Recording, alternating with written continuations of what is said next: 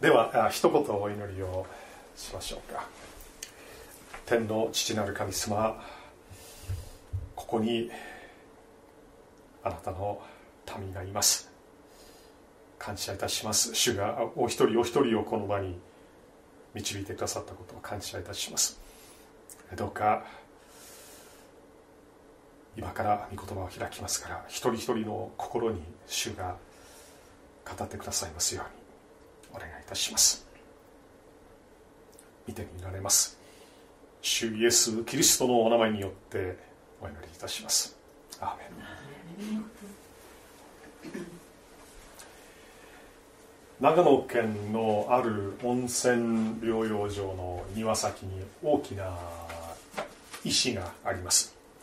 そこにはこんな言葉が刻まれています。失ったものを数えるな。残されたものを数えよ失ったものを数えるな。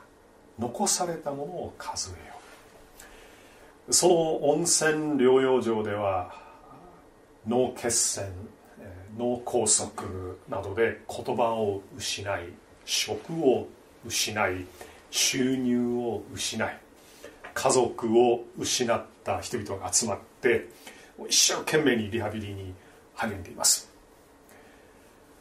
前向きに生きようとしています。本当に素晴らしいことだなというふうに思いますね。コリテンブームという女性のことをご存知の方もいらっしゃると思いますがコリーさんは第二次世界大戦の時にオランダでユダヤ人をかくまったためにお姉さんと一緒にナチスドイツの収容所に入れられてしまいました、まあ、2人はそこで地獄を見ました。結局コリーさんだけがかろうじて生き延びることができましたが収容所での苦しい経験を振り返って彼女はこんなふうに言いました。私たちの人生はクロスステッチのようなものです。クロスステッチというのは、まあ、糸で絵を作ったりするものですが今日ちょっと家内から一つ借りて持ってきましたけれども、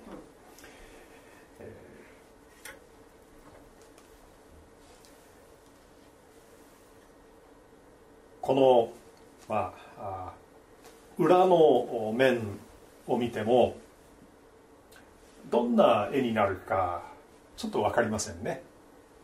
ちょっと分かりにくいかと思うんですが。まあいろんな糸が絡み合ってとても見にくい状態だと言えます。しかし表の面、こちらですけれども。表の面を見ると美しい絵が姿を表すんです。私たちの人生もクロスステッチのこの裏の面のように見えることがあるかもしれません。なんじゃこりゃ。と言いたくなるようなことがあります。しかし私たちの人生の中で御心をなそうとしておられる神様の側から見ると美しい絵ができつつあるんです。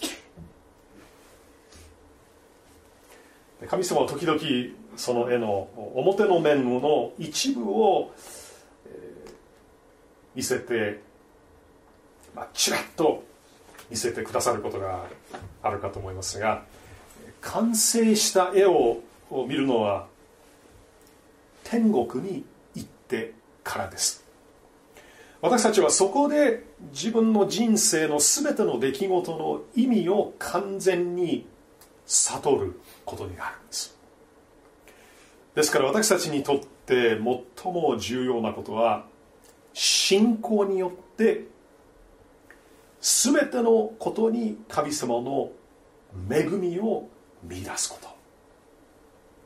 全てのことを感謝することですがそれはなかなか容易なことではありません。私たちはあれをなくした。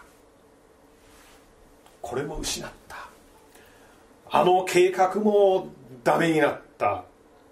あの人にも裏切られたと。自分の不幸を嘆き感謝することを忘れてしまうことが多いのではないかと思うんですが今日の御言葉この詩編103編の作者は恵みのリストアップをしています。神様から与えられた祝福を一つずつ数え上げているんです。有名な聖歌604番にこんな歌詞があります。望みも消えゆくまでに世の嵐に悩む時数えてみよ主の恵み。名が心は安きを縁。今日の朝私たちはどんな恵みを数えることができるんでしょうか。詩編103編が大きなヒントになります。では、えー、この一節から22節までお読みします。我が魂よ主を褒めたたえよ。私のうちにあるすべてのものよ。聖なる皆を褒めたたえよ。我が魂よ主を褒めたたえよ。主のよくしてくださったことを何一つ忘れるな。主はあなたのすべての咎を許しあなたのすべての病を癒しあなたの命を穴からあがないあなたに恵みと憐れみとの冠をかぶらせ。あなたの一生を良いもので満たされる。あなたの若さはわしのように新しくなる。死は全て虐げられている人々の人々のために正義と裁きを行われる。主はご自身の道をモーセにその見業をイスラエルの子らに知らされた。主は憐れみ深く情け深い。怒るのに遅く恵み豊かである。主は絶えず争ってはおられない。いつまでも怒ってはおられない。私たちの罪に従って私たちを扱うことをせず私たちの咎に従って私たちに報いることも天が地上はるかに高いように恵みは主を恐れる者の上に大きい東が西から遠く離れているように私たちの背きの罪を私たちから遠く離される父がその子供その子を憐れむように主はご自分を恐れる者を憐れまれ。る主は私たちの成り立ちを知り私たちが塵に過ぎないことを心に留めておられる。人の日は草のよう野の花のように咲く。風がそこを過ぎるとそれはもはやない。その場所すらそれを知らない。しかし主の恵みは常しえから常しえまで主を恐れる者の上にある。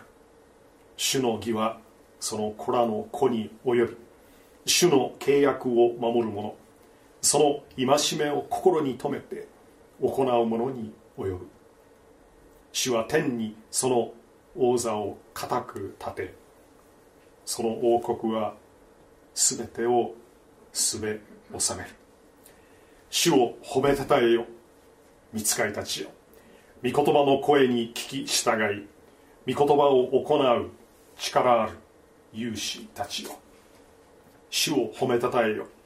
主のすべての軍勢よ。御心を行い主に仕える者たちよ。主を褒めたたえよ。すべて作られた者たちよ。主の治められるすべてのところで我が魂よ。主を褒めたたえよ。多くの詩篇において詩人は神様に向かって祈ったり賛美したりしています。イスラエルあるいは違法の民に向かって悔い悔い改めを呼びかける詩篇もありますがこの103編では作者は自分自身に向かって激励の言葉を語っています。我が魂よ主を褒めたたえよ。私のうちにあるすべてのものよ聖なる皆を褒めたたえよ。詩篇の42編の5節にも似たような言葉がありますがちょっとお読みしたいと思います。詩篇42編の5節。我が魂よなぜお前は絶望しているのか。見前で思い乱れているのか。神を待ち望め。私はなおも神を褒めたたえる。三顔の救いを。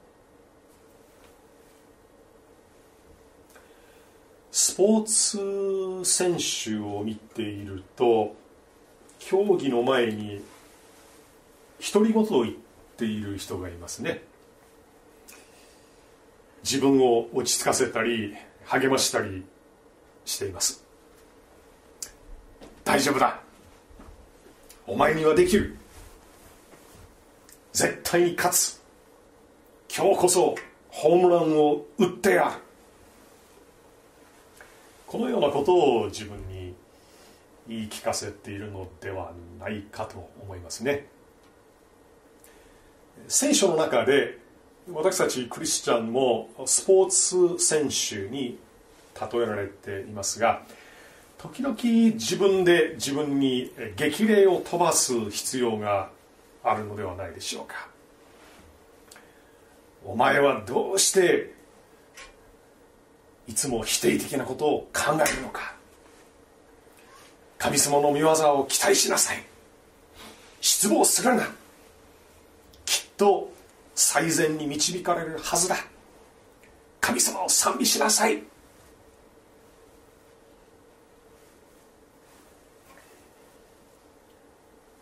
この103編の中で作者は賛美に関するいくつかの質問に答えています。まず人はどのように神様を賛美すべきかということを取り上げますがその答えは私のうちにあるすべてのものをもってです。これは知性感情意志の全てをもって賛美することを意味します。詩人は体も魂も理性も感情も総動員して神様の恵みを数え上げ神様を賛美しています。新約聖書的な表現で言うならばそれは霊と誠による礼拝です。私たちは自分のうちに自分のうちに宿っていらっしゃる精霊の力と導きによって自分の心にある真実な思いを神様に捧げます。これが霊と誠による礼拝です。私のうちにある全てのものよ。聖なる皆を褒めたたえよ。この全てという言葉は詩編103編の中に7回も出てくる言葉でこの詩篇を理解する上で一つの鍵となる言葉です。3節にあるように主は私たちのすべての咎を許し私たちのすべての病を癒されます。19節にあるように主はすべてをすべ収めておられます。また21節と22節にあるようにすべての作られたものがすべてのところで主を褒めたたえるべきです。次に作者はなぜ神様を褒めたたえるべきかという質問に答えます。私たちは主がよくしてくださったことのゆえに主を賛美すべきです。3節から5節にかけて主のよくしてくださること主が与えてくださる祝福のことが書かれています。まず与えられる恵みは咎の許しです。これは私たちにとっては最も重要でしかも最も必要な恵みです。咎っていうのは外れるという意味の言葉から出ており私たちの人間の的外れの罪を指しています。私たちは真面目に生きているつもりでも行いも言葉も考え方も神様の的から大きく外れている。そういうことがあるのではないでしょうか。しかし神様はそのような罪を許してくださいます。その許しはどのようなものでしょうか。12節をご覧ください。詩篇103編の12節。東が西から遠く離れているように私たちの背きの罪を私たちから遠く離される。東と西との距離は無限です。神様は東が西から遠いほど私たちの罪を遠ざけてくださいます。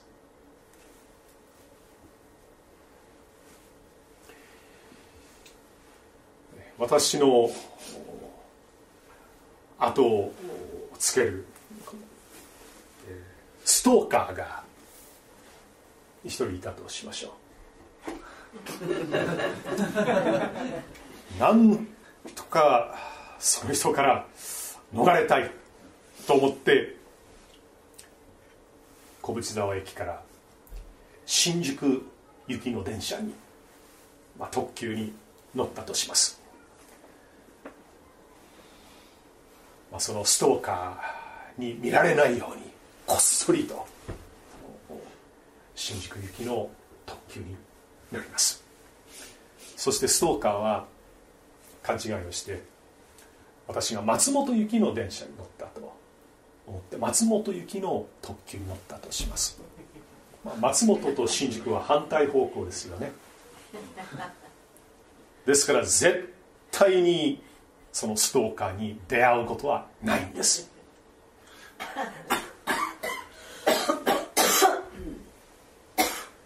それと同じように私たちクリスチャンも神様に許されたらもうその罪と出会うことはないんです。しかしながら時々こういう人がいるんですよね。ストーカーが松本の方に行ったという情報を聞いているのにもかかわらずあもしかしもしかしたら新宿行きの特急に乗ったかもしれない。新宿駅で降りてああどっかにいるのかな。ああきっとどっかにいるに違いない。そのように考えていたらどうでしょうか。ストーカーがいないのにストーカーとの出会いを求めている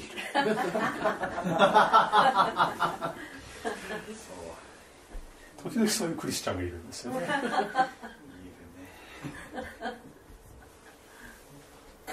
東が西から遠く離れているように私たちの背きの罪を私たちから遠く離してくださったと御言葉にあるのに自分の罪を思い出して自分の罪に出会おうとするんです非常に残念なことですね。私たちは主イエス様の十字架の贖いによって許されています。神様の前で義と認められています。次の祝福は病の癒しです。この地上におられる間に主イエス様は人々のあらゆる病気を癒されました。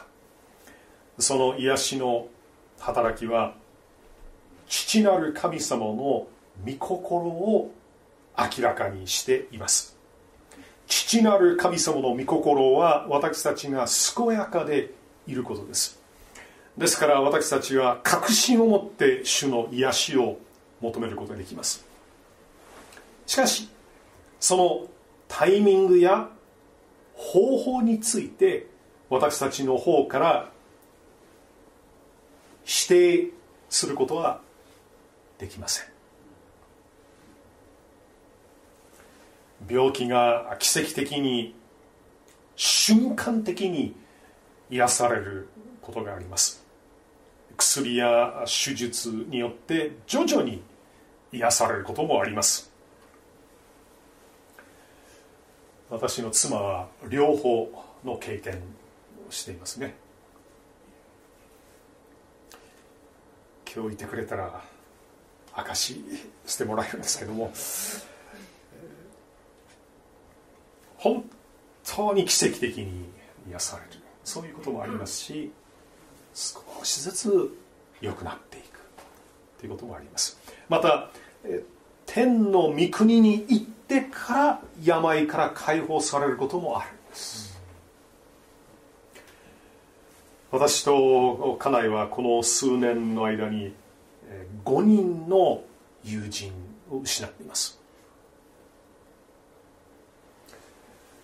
私たちの素晴らしい信仰の先輩でありサポーターであり祈りの仲間です。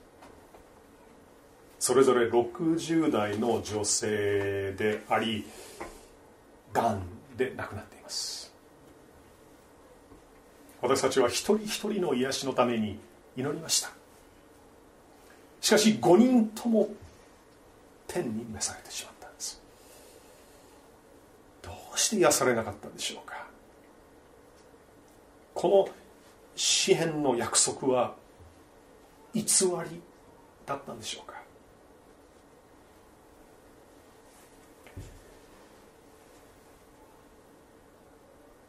いいえ5人とも今御国において全ての痛みや苦しみから完全に解放されているんです。そうです。私たちの希望するようなタイミングや方法ではないかもしれませんが必ず全ての病が癒されます。私たちはこの地上で生きている間神様の守りの御手の中で健康が祝福されて支えられています。もちろん病気との戦いもあるかもしれません。しかし地上での役目が終わるまで必ず守られて神様の御心がなり神様の栄光が表されます。そしていよいよ天に召される日が近づいてさまざまな弱さや痛みを覚えることがあっても必ず御国において完全な癒しを体験するんです。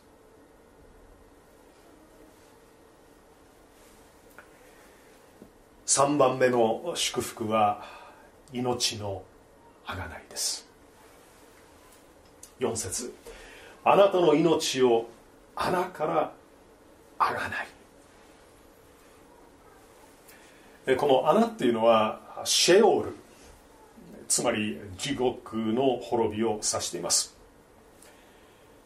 私たちは地獄に行っても当然なものでしたがイエス・キリストが私たちの罪を背負ってくださり身代わりに死んでくださったことによりその贖いの死により地獄の滅びから救われ永遠の命を持つものとされたんです。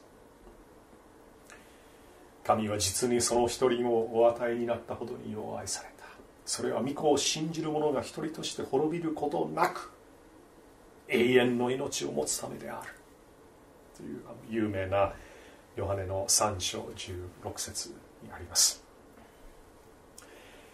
私たちに与えられた4番目の祝福は恵みと憐れみの冠です。4節の後半ですね。あなたに恵みと憐れみとの冠をかぶらせ。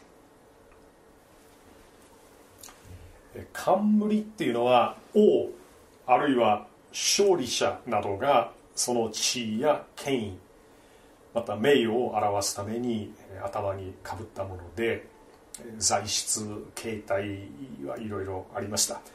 金や宝石で作られた王冠。月桂冠の枝葉で作られ競技などの勝利者に与えられた栄冠などは、まあ、よく知られていますが主への性別を示す大祭司のかぶり物も一つの冠でした。大祭司の冠は彼らが主の御用のために取り分けられている証です。では恵みと憐れみとの冠は何を指しているのでしょうか。私たちが神様の恵みと憐れみの対象になっていること。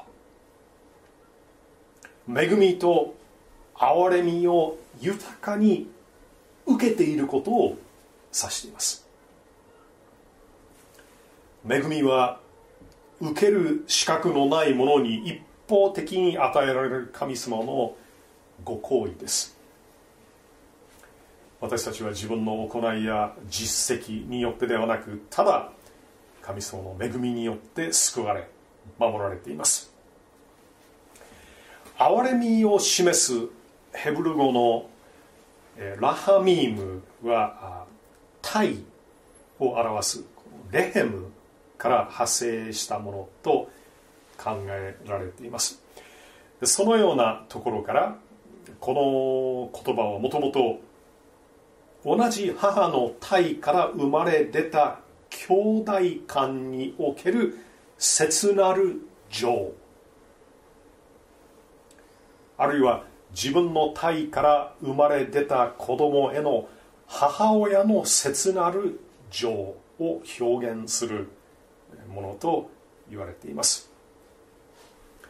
あなたに恵みと憐れみの冠をかぶらせる。礼拝の最後の祝福の祝祷の言葉。主イエス・キリストの恵み父なる神の愛精霊の交わりがあなた方と共にありますように。というこの言葉を聞いて私たちは恵みと憐れみの冠をかぶらせられていることを思います。第5番目の祝福は良いもので満たされることです、えー、5節。あなたの一生を良いもので満たされる。現代訳聖書には、えー、次のように書かれています。良いもので私の願いを満足させてくださる。私の英語の聖書も同じような訳し方をしています。私たちはさまざまな願いを持ったり夢を描いたり計画を立てたりします。しかし自分の思いの実現が果たして自分にとって最善なのかどうか。わからないので主よあなたの御心がなるようにと祈って主権者なる神様に委ねます。そこで人生の中で起こってくる出来事予想外の結果も神様のご計画の一部として受け止めることができるんです。あなたの一生を良いもので満たされる。少年期だけではありません。高齢期だけでもありません。あなたの一生を良いもので満たしてくださいます。主なる神様はずっと共にいてくださってあなたに良いことだけをなさってくださるんです。自分の一生が良いもので満たされている。と確信している人は日々若々しい気持ちで生活することができます。それがこの6番目の祝福です。え5節の後半ですがあなたの若さはわしのように新しくなる。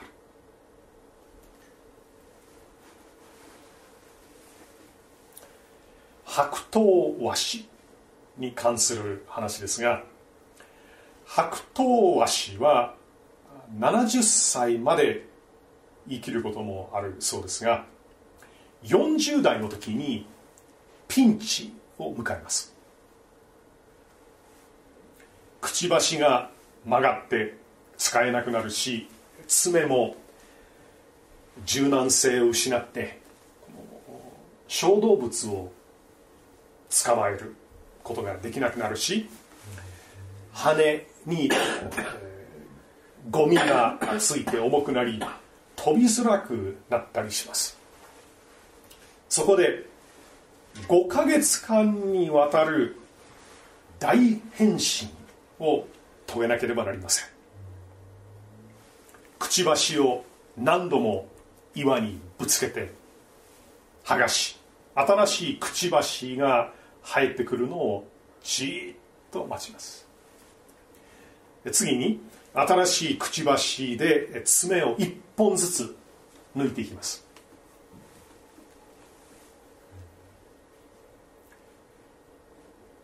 相当な痛みも伴うと思うんですがすると数週間後柔軟性のある新しい爪ができます。最後に新しい爪で古くなった羽を全部むし取ります。この大変身のプロセスが完了すると白桃和紙はさらに30年生きることができるんです。私たち人間も中年期あるいは高齢期に差し掛かっていろいろと悩んだり不安になったり壁に突き当たったり力を失ったりすることがあります。曲がったくちばしのように否定的な発言あるいは愛のない言葉が多くなるかもしれません。手も柔軟性がなくなってこの世のものにがっちり食らいつき離せなくなっているかもしれません。長い人生の中で凍り固まった思考パターンが心に重くのしかかって若い時のように飛べなくなっている。新しいことにチャレンジしてみようという思いがなくなったりすることも考えられますが子供のような柔軟な心と素直な信仰を持って神様の前に出て今日は神様がどんなことをしてくださるだろうかという期待を持ち続けると私たちの若さも新しくされます。皆さんもよくご存知の聖句だと思うんですがイザヤ書の40章の30節と31節に素晴らしい御言葉がありますね。イザヤ書40章の30節と31節。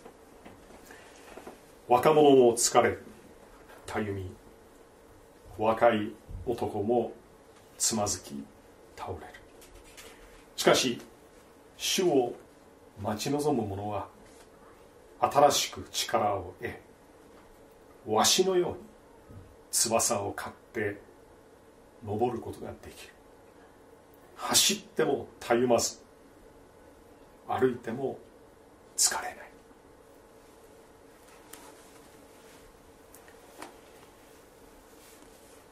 では詩篇の103編に戻りますが詩人はこの6節から19節にかけてもう一つの質問に答えていますね。つまり私たちが褒めたたえるべき神様はどのようなお方かということです。私たちの賛美の対象となっておられる神様は虐げられている者のために正義と裁きを行われるお方です。6節に書いてある通りですね。哀れみ深く情け深く怒るのに遅く恵み豊かであられます。8節ですね。いつまでも怒ってはおられないお方です。9節。私たちの罪に比例して私たちに報いることをなさらない神様です。10節。です常しえから常しえまで恵みを与えてくださる。お方です。17節ですね。すべてをすべ収めておられる神様です。19節。この箇所に3度も出てくる言葉として主を恐れるものというのがあります、えー、例えばこの、えー、11節ですけれども天が地上はるかに高いように見恵みは主を恐れる者の上に大きい。これは恐怖心を抱く。という意味ではなくて畏敬の念を持つという意味です。主を恐れる者は神様を作り主として認めて礼拝するものです。最後に詩篇の作者は誰が神様を褒めたたえるべきかという問題を取り上げています。主を褒めたたえよという命令は人間だけが対象なのではありません。主を褒めたたえるように見つかりたちも天の軍勢も命じられています。彼らは御心を行うものと呼ばれていますがこれも主を恐れる者の特徴です。神様の命令を素直に受けてそれを実践することです。22節主を褒めたたえよ。すべて作られた者たちよ。主の治められる。すべてのところで。我が魂よ。主を褒めたたえよ。すべてのところでとありますがどこで主を褒めたたえるべきかという質問に対する答えです。実際に今日本の各地で礼拝が行われています。ほぼ同時にオーストラリアインドネシアフィリピンなどの国々においても人々は創造者への賛美を捧げています。数時間後に中国やインドのクリスチャンたちも声を合わせて賛美を捧げるでしょう。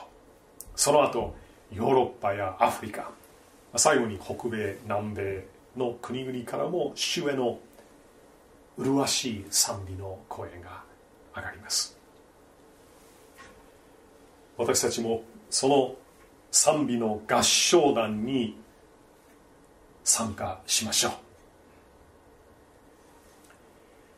教会から一歩外に出ればつぶやきの集団がいくらでもあると思いますがクリスチャンは賛美の集団に属しています。今週も恵みをリストアップして祝福された信仰生活を送りましょう。お祈りします。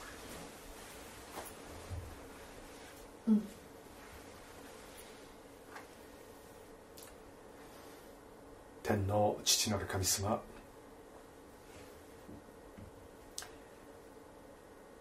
あなたは私たちのためにどれほど多くのことをしてくださったでしょうか。私たちのためにどれほど見業を表してくださったことでしょうか。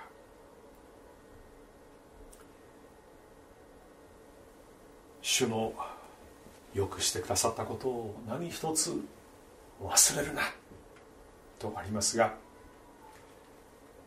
神様。あなたの恵みを忘れてつい愚痴をこぼしてしまう。私たちをお許しください。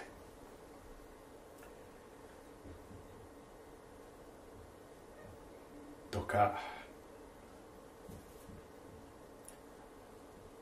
この1週間一人があなたを見上げて。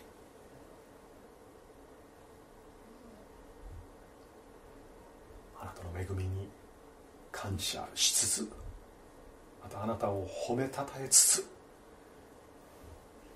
歩むことができるように導いてください。いよいよお一人お一人の一生を良いもので満たしてくださいますように。一人一人の若さがわしのように新しくされますように。お願いいたします。主イエスキリストのお名前によってお祈りいたします。アーメン。